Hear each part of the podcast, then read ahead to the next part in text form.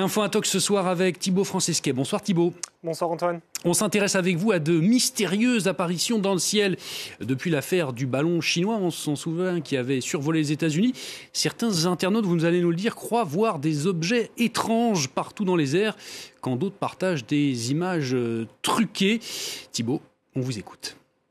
Oui, tout à fait. Hein. Cette histoire de ballon chinois a relancé pas mal de théories plus ou moins euh, crédibles et euh, sérieuses ou farfelues, avec diverses euh, publications sur les réseaux sociaux, comme ce tweet. Regardez ici cette personne qui écrit Aucune idée de ce que c'est ou si c'est réel, mais je ne l'avais jamais vu auparavant, et ça me fait flipper. Cette personne partage une vidéo que voici, on voit effectivement un objet volant qui, à première vue, peut sembler assez étrange, hein, un objet qui est vraiment très sombre. Un tweet et une vidéo qui a été vue plus de 95 000 fois.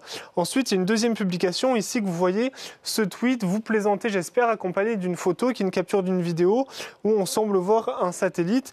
Et en fait, la vidéo en question la voici, vous voyez, on voit une personne qui zoome très fortement et on voit un ballon avec un satellite et une caméra, mais ça paraît assez invraisemblable d'avoir une telle précision d'aussi loin.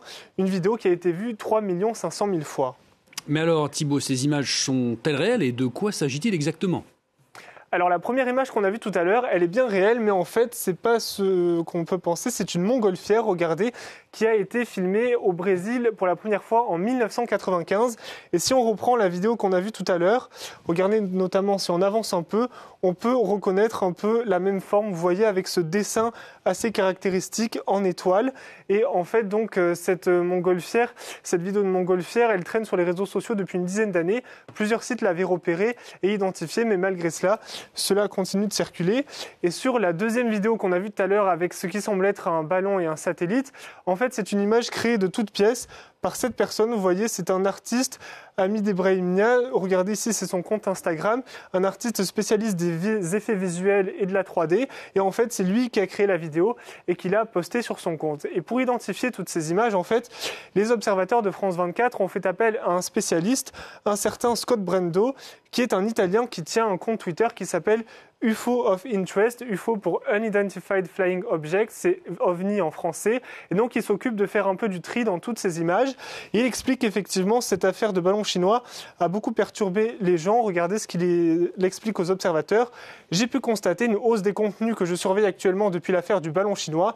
Les gens sont toujours fascinés par certains prétendus ballons espions abattus par des pilotes militaires. Imaginons voir la trace de ces objets qui tombent. Et parmi les vidéos qu'il a euh, analysées et euh, qui sont partagées, il y a aussi cette vidéo, vous voyez, on voit un objet volant qui s'envole dans le ciel, avec une traînée blanche, on pourrait croire que c'est peut-être une fusée. Et donc, sur Twitter, des internautes la partagent en prétendant que ça se passerait en ce moment en Pologne. Et Scott Brendo leur a répondu qu'en fait, pas du tout. Il s'agit d'une fusée lancée en Corée du Sud en décembre 2022.